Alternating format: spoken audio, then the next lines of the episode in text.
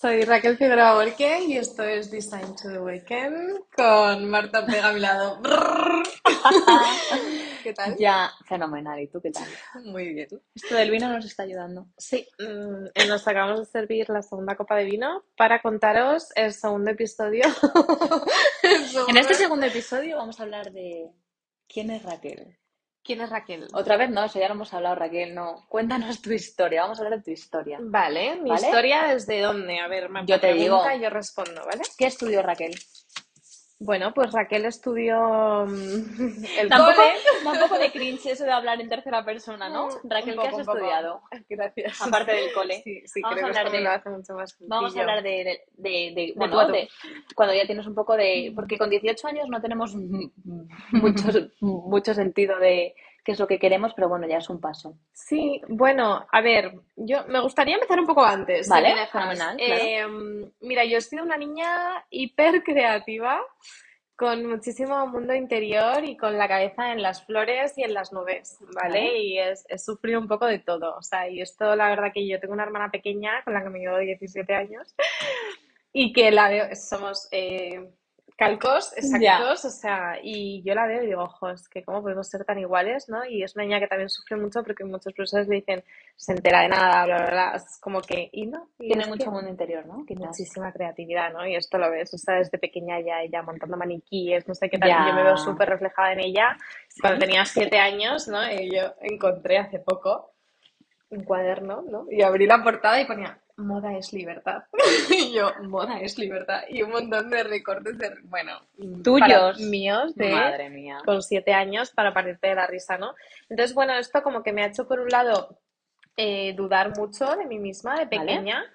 eh, desde, pues, no sé, he tenido profesores de todo tipo, ¿no? Y como esta niña no va a llegar a ningún sitio, porque están las nubes, porque no sé qué, porque tal. Y entonces como que yo me fui un poco al lado contrario, ¿no? De ser una persona súper creativa y súper expresiva, súper emotiva, de... Yo escribía un montón y, y, y cantaba y bailaba y... ¿En serio? Te lo ¿En juro. serio? Te lo juro, y yo cantaba y bailaba mogollón y era, escribía poesías y todo, era como, te lo digo de verdad. Claro, ya es me que- estoy abriendo, ¿eh? Sí, sí, no, porque yo la Raquel que conocí con 18 años en primero de carrera era una persona hiper seria, hiper responsable. Yo te veía súper racional. Hiper. O sea, yo creo que está, por eso te he dicho que me gustaría ir más atrás, ¿no? Eh, yo Cambiaste. cambié por las circunstancias, ¿no? Y cuando llegó, em, bueno, de hecho suspendí siete asignaturas en, en cuarto de la ESO. No sé en qué momento, ¿vale? No, no, no, no pega nada. Pero yo, porque decía, es que a mí todo esto me da Sí, igual. también te veía muy revolucionaria, ¿eh? Siempre he sido súper reivindicativa. Reivindicativa. Esa es la palabra. Pero, y entonces llegué a bachillerato y dije, vale, yo quiero estudiar, eh, bueno, yo ya sabía que quería, yo quería estudiar moda, pero como mis padres no lo veían claro, ¿no? Y me decían, estudia algo que te dé de comer, porque entre que vives en las nubes, que eres tan creativa y tal, como estudias moda, o sea, no te va a dar de comer, y mi padre siempre ha sido con eso como que no. Em, pobrecito papi, te quiero desde aquí, ¿sabes? Porque luego le agradezco un montón. Sí. Papá, si escuchas mi podcast algún Sí, día, le ha amo. costado, ¿eh? Pero creo Le ha que costado mucho, pero bueno, esta es otra historia protección. que me Son encanta. padres. Em, y entonces, bueno, como que me fui al extremo contrario, ¿no? Y dije, vale, pues eh, si no puedo estudiar moda, como a mí me encantaba eh, coger recortes de revistas y, y tenía todos mis armarios por dentro, porque yo siempre he sido como muy en plan minimal, entonces solo por dentro, pero todos mis armarios de arriba abajo por dentro, que por cierto tenía como siete puertas de armario, una locura, ya no soy así, em, lleno de revistas de Vogue, ¿no? Y dije, vale, pues si no puedo estudiar moda, voy a estudiar Publi y yo me voy a dedicar a hacer, eh, pues eso, que sí, copies, voy a hacer branding Vale, para... vale. Fui por ahí. Si te portas ahí bien, nos porque si conocimos. no, estamos Y ahí en los nos siete conocimos. años. Ya, ya lo y sé. ahí nos conocimos. Y entonces, bueno, pues eh, para entrar en esta carrera yo sabía que tenía que sacar no sé qué nota de tal. Entonces, bueno, sorprendentemente yo acabé bachillerato con una media de 9.25, eh, que sí que os saco, y dije, y dije, ostras, pues yo puedo ser quien yo quiera. O sea, puedo Ahí fue tu primer golpe de realidad, ¿no? De... puedo compensar, ¿no? Esta mente creativa en las nubes que tengo con mucha acción. Y mucha disciplina, ¿no? Y entonces ahí como que cambié y me volví todo lo contrario, porque bueno, siento que a veces esto lo dicen muchos psicólogos, ¿no? Te Y vas es que te conocí, al, te conocí en el contrario, ¿eh? Yo esa parte creativa que tienes ahora y que Mm. veo cada día, Mm. no te la veía en la carrera. Claro, porque yo, es verdad que, jo, esto es súper doloroso, pero lo, lo asocié a algo negativo. Asocié mi creatividad a algo un poco negativo y me costó mucho liberarlo de nuevo. Porque eso fue lo que te hicieron creer. Fue lo que me hicieron creer. Y, y bueno, eh, no, no mis padres, ¿eh? No, el- más No. el entorno en Hmm. general, ¿no? Como que es muy difícil vivir, Es que incluso dentro de la carrera, ¿no? Sí. Era como, no, es que aquí estáis 84 personas en el aula, pero dos seréis creativos. Uno será Y el resto, y el otro... total, me acuerdo perfectamente. Exacto. A mí me hizo mucho daño eso también, ¿eh? Sí. Me hizo mucho Esto, daño. esto es otra creencia limitante, ¿no? Que además la sociedad como que apoya tanto y, jo, yo creo, y yo escucho mucho de gente de mi entorno, no, Sí. es que yo no soy una persona creativa, es que tú eres muy creativa, pero yo no soy tan Creo creativa. que todos lo somos, de todas formas. Y yo creo que el ser humano está hecho para crear, Sí. ¿no? Soluciones, innovar, o sea, somos Mm. el ser Cada que uno más lo ha creado, suyo, ¿no? Claro, cada uno en lo suyo, pero sí. Exacto. Y... Es que no creen. Bueno, no vamos a. No, nos vamos por las Vamos ramas, nos vamos por las ramas. vale. Bueno, va- Entonces voy a, voy a bajarlo. Tú eres una persona súper creativa, sí, con mucho mundo y que estabas en las nubes como cualquier persona creativa, ¿no? Te hicieron pensar que eso estaba mal y hiciste racional a tope. sí. Llegaste a la carrera pensando que todo esa, eso que, que tú querías podías hacerlo a través de estudiar AD y publicidad, como todo el mundo. Como todo Cuando el queremos mundo. hacer algo como mucho más como diferente, es como, vale, pero haz, haz algo que te sirva. Entonces, AD. AD. Mi AD. padre me dijo, bueno, tú lo que sea creativo, o sea, que AD. si quieres publicar moda con ADE, pues no había y No la verdad, o sea, no. Eh, así que bueno, tú haz AD y luego después ya vemos. Vale, entonces tú Eh, hiciste la carrera de AD. Hice la carrera de ADE y creo que otra cosa como muy importante en mi vida es que yo he sido una, es una persona con mucho mundo interior y esto suena como muy, ay, tal, que se cree. No, de verdad, es que he sido una persona que se ha cuestionado absolutamente todo y yo me vi, eh, pues eso, con unos 17 años como muy envuelta en, bueno, a mí me encantaba eh, literatura universal y filosofía, no sé qué, y yo era sé. como que me volvía loca Lo ahí. sé. Y yo me vi en 17 años envuelta leyendo eh, Frank Kafka y Albert Camus y diciendo, ¿cuál es el sentido de la vida? O sea, Eso que me pasa a mí ahora con 27 años, a ti te pasó con, 20 con 17. Es que es heavy, tío. sí, Es decir, me encuentro ahí. y fue muy doloroso también, ¿sabes? Doloroso. Eh, sí, Cuando te planteas el sentido de la vida, es. es, es heavy. Es doloroso. Sí. Y bueno, y uf, es que claro, esto es desde donde empiezas a contar una historia, ¿no? Es que al final somos el resultado, evidentemente, de nuestra esencia, la que hemos mostrado y la que hemos tapado, y somos un resultado de nuestras vivencias, de nuestro entorno, de nuestras experiencias. Yo soy una niña que a los, no sé, en seis años mis padres se separaron, que pues bueno, he crecido con esa circunstancia que hoy en día quizás es más normal, cuando mis padres se separaron Pero no era tan normal y tú has vivido mucho ahí. Mucho, y eh, mucho drama familiar y. Sí, sí, sí. Luego, bueno, yo he vivido separada de mi padre, que es el gran referente y pilar de mi vida, y eso ha sido muy doloroso para mí y para él. Eh, sí, él tenía, bueno, fue un psicólogo, tenía pesadillas y soñaba que yo le llamaba por las noches. ¡Wow! ¡Wow! La piel de gallina. ¿eh? Y, y sí, ahí me separaron del primer gran amor de mi vida, ¿no? Que era mi padre. Es que nuestro padre es. Mm. Bueno, a lo mejor quizás esto es como. Otro melón. Sí, Pero o, sí. o- o- o- bueno, no para todo el Exacto, mundo. sí, y bueno, y, y es verdad que yo a día de hoy le agradezco mucho el que él me hiciera estudiar lo que me hizo estudiar, porque bueno, mi padre eh, tiene esas dos ramas también, él es teleco, ¿no? Y es eh, empresario, emprendedor, todo, y una persona muy de acción, pero es poeta, eh, y él tiene un montón de libros publicados, es una persona muy creativa y tal, y entonces como que bueno, siento que él me intentó Bueno, pues él proteger. ten- claro, es que él tenía también sus creencias que le hicieron, ¿no? Sí. O sea, él era... Él era súper existencialista con Claro, y 14 le dijeron, años. no, tú tienes que ser ingeniero, como decían al 80% de los hombres de esa No hubo opción. Él le dijeron, ¿tú qué quieres estudiar? ¿Qué ingeniería quieres Total, estudiar? y mis abuelos, mis dos abuelos son ingenieros. Es que no había opción, es que si tú No querías labrar opción. tu futuro tenías que hacer eso. Es muy fuerte. Y eso fue lo que te transmitió a ti. Entonces vamos a... Vamos a bajar. Esta es mi, Hiciste ah, esta es mi Vale, minoría ¿cuál de fue edad. tu primer contacto en el mundo laboral con la moda? ¿No? ¿Cómo cuando tú dijiste, uy, es que es por aquí? Ay, pues a ver, no ¿Fue en sabría Loewe? ¿Fue cuando llegaste a las prácticas de Loewe o fue antes? Mm, a ver, yo siento que yo siempre había tenido este atractivo por la moda, ¿no? Y que yo iba buscando esto, pero no sabía ni por dónde empezar, ¿no? Sí. En plan, nunca te imaginas Nadie trabajando sabe cómo hacerlo. Nadie, y esto podemos hablarlo algún día porque estoy segura que hay gente que se Sí. quiere dedicar a la moda, es ¿por dónde empiezo? Sí, mira, hoy veía un ¿Tú post tienes de- contactos? ¿Tú tienes contactos en el, ¿Tenías contactos en el mundo de la moda? No, ninguno. Nada. Y has llegado donde has llegado sin ningún contacto. Te juro que nada, o sea, nada, ni mis padres, ni mis... No tenía nadie, ningún conocido, ningún familiar en el mundo de la Es que moda. esto es- está bien decirlo, Eh, ¿no? Exacto, Porque al sí. final la También gente hay- tiene mucho miedo, ¿no? Es como Mm. sé bueno, trabaja, trabaja en eso que te gusta y si es la moda, trabaja a tope en la moda, porque vas a llegar. Sí, Es que yo creo creo que, que vas a llegar. viene de dos cosas, ¿no? Lo primero, creer en ti mismo Sí. y confiar en, en ti mismo y en tu pasión, pero también confiar mucho en que si es para ti lo será. Siempre y cuando pongas la acción, la disciplina y pelees por ello.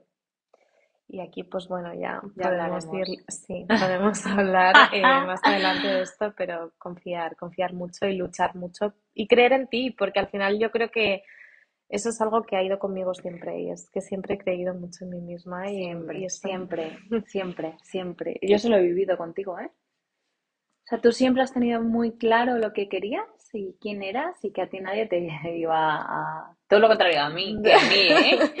También por eso me ayudas, ¿no? Porque yo creo mucho menos en mí. Y tú me dices, venga, Marta, venga, venga. el mix del match, sí, sí, total. Me decías que habías leído un post. Ay, pues mira, justo esta mañana he abierto LinkedIn y veía un post que, eh, queridos diseñadores, ¿no? Era como, dear designers, eh, no hay ningún eh, portfolio que sea perfecto. Haz un MVP, en plan, haz el mínimo producto que sea como... MVP, ¿qué es? es Producto como mínimo vi- viable, ¿no? Sí, exacto. De tu portfolio, porque es que nunca, y esto es así, o sea, nunca no vas a a que lo perfecto sea enemigo de lo bueno, pero Vale. pon acción y sal adelante y ya está. O sea, y no vas a tener el portfolio. Exacto. Y no dejes de solicitar un puesto de trabajo porque tu portfolio no sea. O sea, quítate ese síndrome de seguro que hay 20.000 mejor que. O igual no. Digo, igual hay 20.000 mejores, pero el tuyo tiene algo que los otros no tienen, ¿no? Y esto lo podemos hablar. Sí, podemos hacer un podcast sobre ello porque al final yo he entrevistado un mogollón de diseñadores y he, he contratado muchos diseñadores. Todo mi equipo lo, lo monté yo desde cero, ¿no? Quitando la primera intern que, que estaba allí. Sí. O sea, al final he, he visto un montón Bueno, de eso vamos, a, eso vamos a hablarlo ahora, ¿no? Pero sí que es verdad que el decir, es que al final es poner foco. Es decir, mi foco es este. Creo que al ¿no? final lo que te diferencia, y esto es algo genérico en la vida, y pues luego volvemos a mi historia, es eh, la actitud y la mentalidad que tú tengas y la acción que pongas. Y la acción. Es que al final está muy bien creer, pero si no te pones en marcha, Sí. nadie va a creer en ti. Vale, entonces, llegamos a lo EVE. Venga. Llegamos a lo EVE. ¿Cómo llegas a lo EVE? Uf, pues a ver, em, yo estudié la carrera, eh, hice mi primer Erasmus, mi experiencia, ah, bueno, no, incluso antes del Erasmus, ¿no? Esto fue muy importante, wow, eh, se me olvidan, se me olvida mi trayectoria. Sí, estuve trabajando en Disney, en Florida, en un hotel de lujo, eh, y esto fue una experiencia que me cambió la vida. Fue la primera vez, bueno, esto fue después de una, de una operación que mi padre tuvo, de un tumor cerebral, y que yo ahí me vi como en la situación de, wow.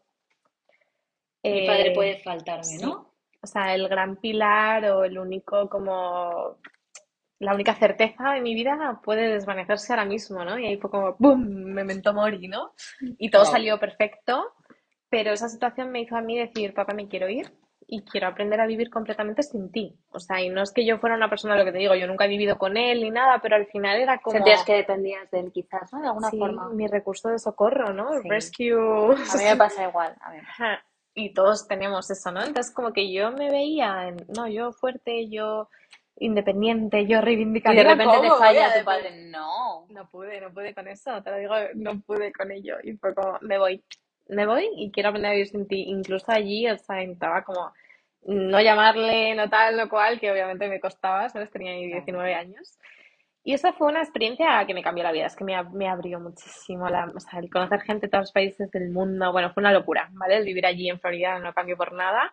Eh, cuando volví, hice otro año de la carrera de Erasmus, eh, viví en Croacia también, como no fue tan game changer, o sea, no me cambió tantísimo eh, las reglas del juego, pero me abrió muchísimo y sorprendentemente cuando yo entré en Loewe, en su momento no lo sabía, pero ah, cuando ya llevaba allí, pues no sé, casi dos años tal, le pregunté a mi jefe, digo, ¿cómo me contrataste a mí? O sea, ¿en qué momento de tu vida me contratas a mí cuando había gente con másters de moda de STEM, con máster de, gente que se ha gastado 30.000 euros en másters de moda, que ha hecho no sé cuántas carreras y tal? Y digo, ¿cómo me contratas a mí viniendo de AD Publi? Y me dijo, aquí es donde digo, no existen las casualidades. Y me dijo, ojo, pues yo pensé, si esta chica ha podido aguantar eh, las exigencias de los clientes de Disney, podrá aguantar lo que le echen en lo bebé. Ostras. Y así Y entré en Disney de pedo. Y yo pedo. Sí, sí, cual. que decía así. Sí, sí, sí. O sea, no, es verdad que el trabajo era súper exigente, pero luego la vida social era súper libertina. Pero sí, sí, o sea, fue todo- Es que al final, bueno, pues eso también está bien saberlo, que no... Esa No titulitis fue- que tenemos, Exacto, ¿eh? no Esa fue el título, y fue... Uno, la pasión que tienes, que eso Sí, de verdad hay que verlo, hay que verlo seguro. desde fuera, hay que entenderlo. Y dos, tu experiencia. Al final la experiencia hace tanto. Yo creo que fue, Sea la que sí, o el coraje, ¿no? De decir, te vas con 19 años a vivir, a- o... Al otro, a- al otro lado del charco. Sí, y quizá es este punto diferencial, ¿no? Que yo solo he visto mucho cuando he contratado gente, el, bueno, es que a mí lo que me gusta de ti es esto que no tiene nadie. Eso pasa, ¿eh? ¿Cuál es tu USP, no? Unique Selling, o sea, ¿qué es lo que tú tienes que no tiene USP. nadie? Sí. USP. Es Unique eso. Selling Proposition, ¿no? Eso es como, ¿cuál es tu propuesta, Propuesta de única, venta. ¿no? Mm. Eh, ¿qué es lo que...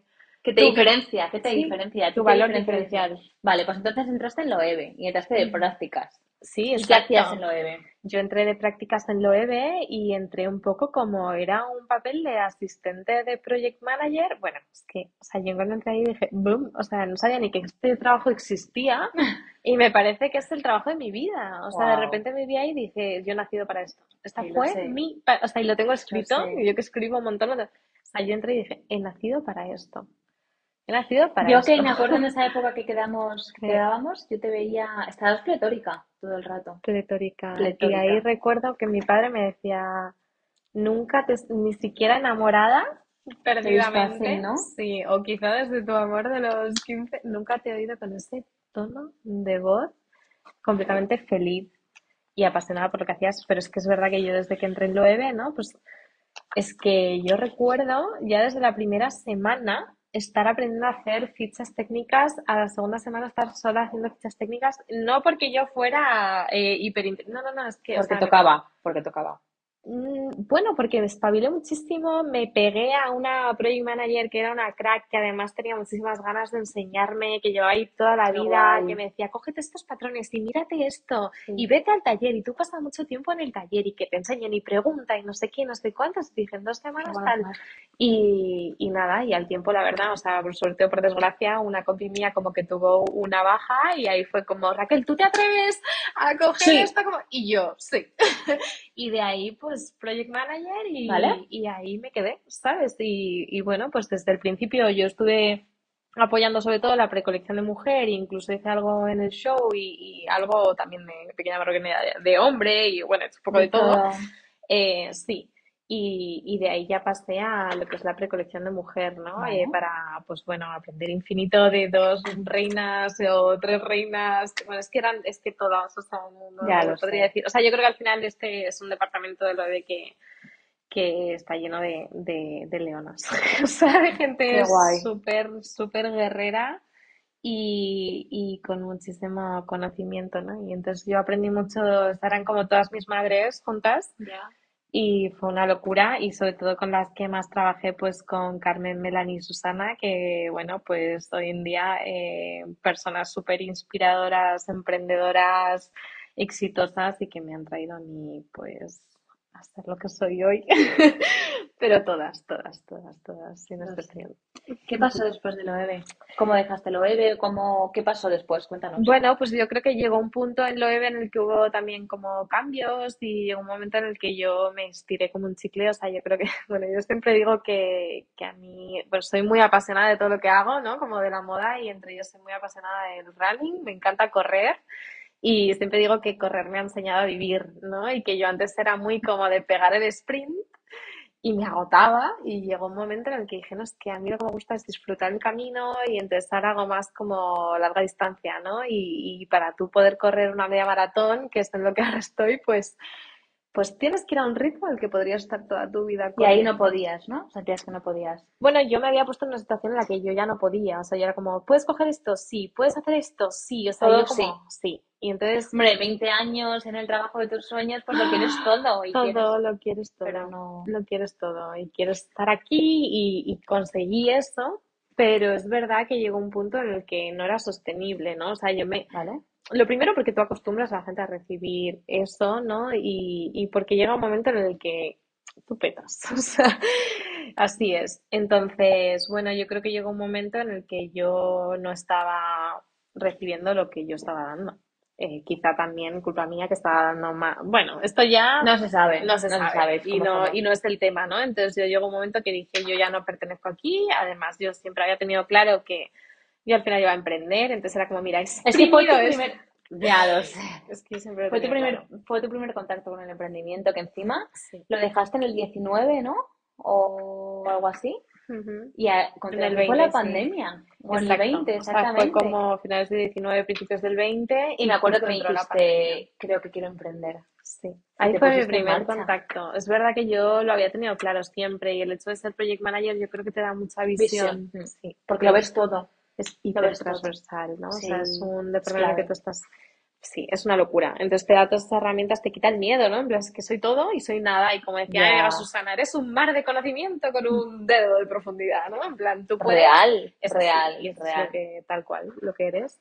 Y eso me empoderó muchísimo. Entonces ahí fue cuando yo dije, vale, este ya no es mi sitio, yo ya he exprimido esto al máximo, he corrido mi sprint, me lo llevo todo en la mochila, Vale. ¿sabes? Y me voy a otro proyecto. Y ahí, bueno, pues estuve en un montón de entrevistas, Sí. entró también el confinamiento, etcétera, etcétera. Sí. Y, y ahí apareció Alojas. eh, y bueno, pues ahí Cuéntanos, apareció- ¿cómo, no sé, cómo fue lo de Alojas? ¿Contactaron contigo? ¿Contacta- Pues ahí tú? fue a través, no sé si fue Fashion Jobs, Vale. eh, y bueno, y ahí fue como mi primer contacto con, con, con el CEO y ahí fue cuando yo le conocí, cuando vi que realmente teníamos algo que hacer juntos y sobre todo que él lo vio en mí, creo, y, y que él vio en mí ese potencial y yo siempre le voy a estar agradecida por eso, ¿Y porque entraste final, en qué año, perdón? Eh, entraste- 2020, sí. 2020. ¿Y qué hiciste? Porque Raquel vive en Madrid, pero en ese momento, nada más acabar el confinamiento, cogió las maletas y dijo, con Raquel Alojas se fue con todo. me voy a Sí. Barcelona sin nada, con una mano delante y otra detrás, Tal cual. Porque creo en este proyecto, Creo ¿no? esto, sí. Creo... Jo, es verdad que, mira, es verdad que durante mi experiencia en lo BB yo estuve ahorrando porque quería estudiar un máster de diseño Sí, de moda, ¿no? Yo al final también por eso no tuve ese miedo a dejarlo BB porque yo sabía que había exprimido al máximo toda mi experiencia allí, ¿no? De- Pero eso, escucha, perdón por cortarte, pero ¿cuánta gente hace eso? ¿No? Es decir, o sea, quiero decir, hay gente Sí, que trabaja plan, yo tengo que sueño 20 claro, años y tú sí. dijiste, es que he exprimido a tope esta experiencia y hasta aquí. O sea, estoy trabajando en Loewe, que es de las... O sea, quiero decir, ¿quién deja eso? Tú dijiste, es que yo lo he exprimido al máximo y tengo que avanzar. Es que, joder. Tal cual. Joder. Bueno, también creo que hay muchos aprendizajes a lo largo del camino. Yo he sido una persona siempre muy reivindicativa Sí, lo sé. y cuando me Lo fui de Loewe mi jefa me dijo, Raquel, eres brillante, pero eres muy visceral. Sí, Y yo le dije, puede ser.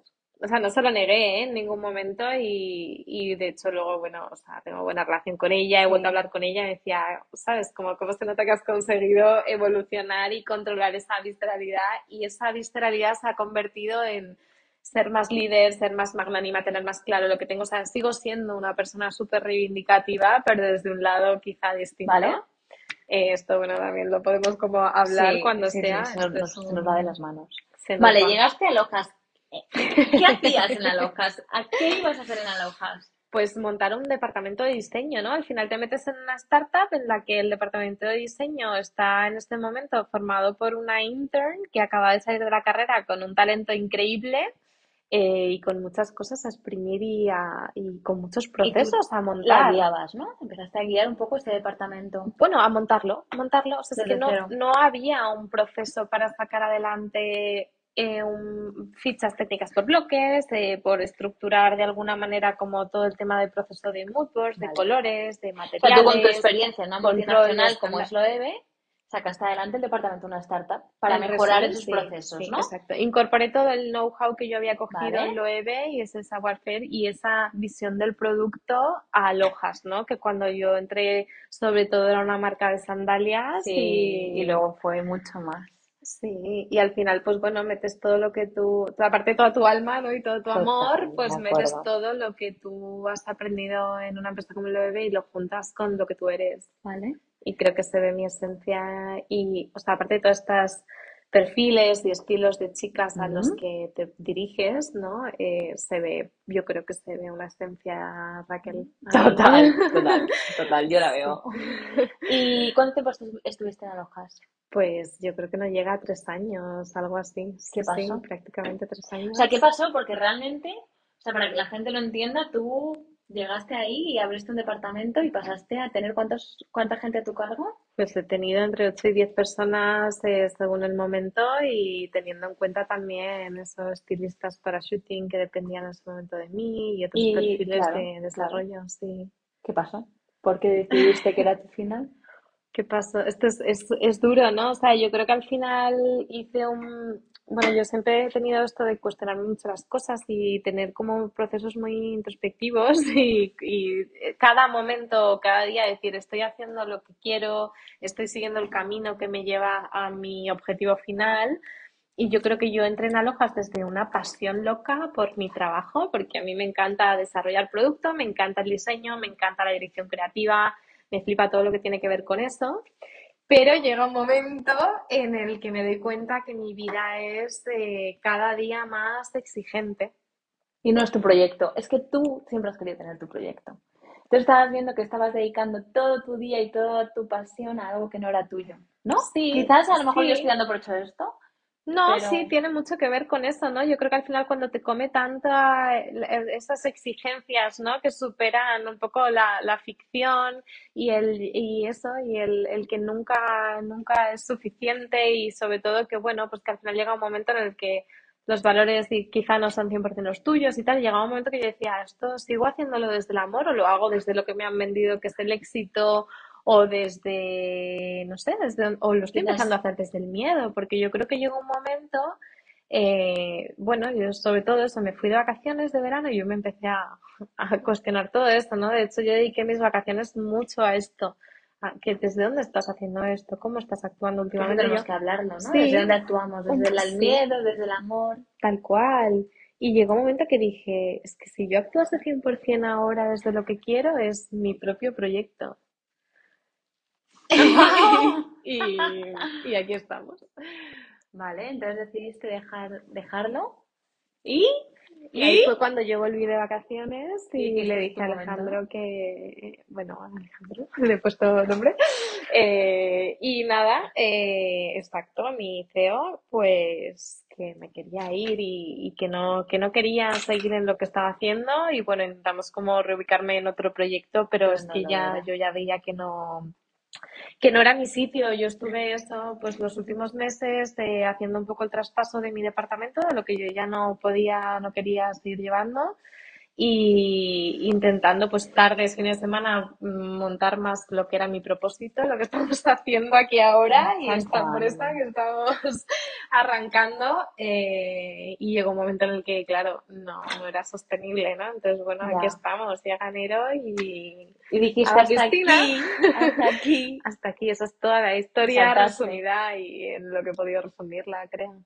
Que nos quedamos con puedes conseguir lo que quieras si trabajas duro, creo que si crees que puedes con ello y no tener miedo a cambiar, no tener miedo, ¿no? Nos enseñan que quizás el éxito es eso, entrar en una empresa y crecer con ella hasta el final. Y quizás no, quizás hay que plantearse un poco qué es lo que quiere una persona y probar y buscar y encontrar y decir, quizás sí sea esto y seguir con esta empresa, o quizás sea lanzar mi proyecto, quizás sea cambiar de empresa. ¿No? O sea, es Exacto. O sea, que, yo creo que es, muy bonito y yo he tenido una fase muy fuerte de inspirarme en otros, escuchar, leer, bueno, y lo mucho, hago constantemente, Mm, pero creo que lo que hablábamos de looking word for inspiration, ¿no? Mira hacia adentro y adentro. encontrarás No que miramos hacia adentro, ¿eh? Porque es incómodo quizás, pero hay que aprender. hace, hace, hace daño, ¿no? A veces. Joder. Bueno, Replantearse todo, es que hay que replantearse todo, ¿verdad? y yo Ya creo que hablaremos sí. de esto, Creo que pero hay que deshacerlo todo y empezar a construir de cero. reaprender, desaprender, Desaprender, desaprender, ¿no? romper. Sí. Bueno, me ha que encantado. O sea, siento que la historia de Raquel ha sido muy corto, pero por, Sí, por sí, resumir un poco, ¿no? Está muy bien resumido. Gracias, Raquel. Gracias a ti. Chao.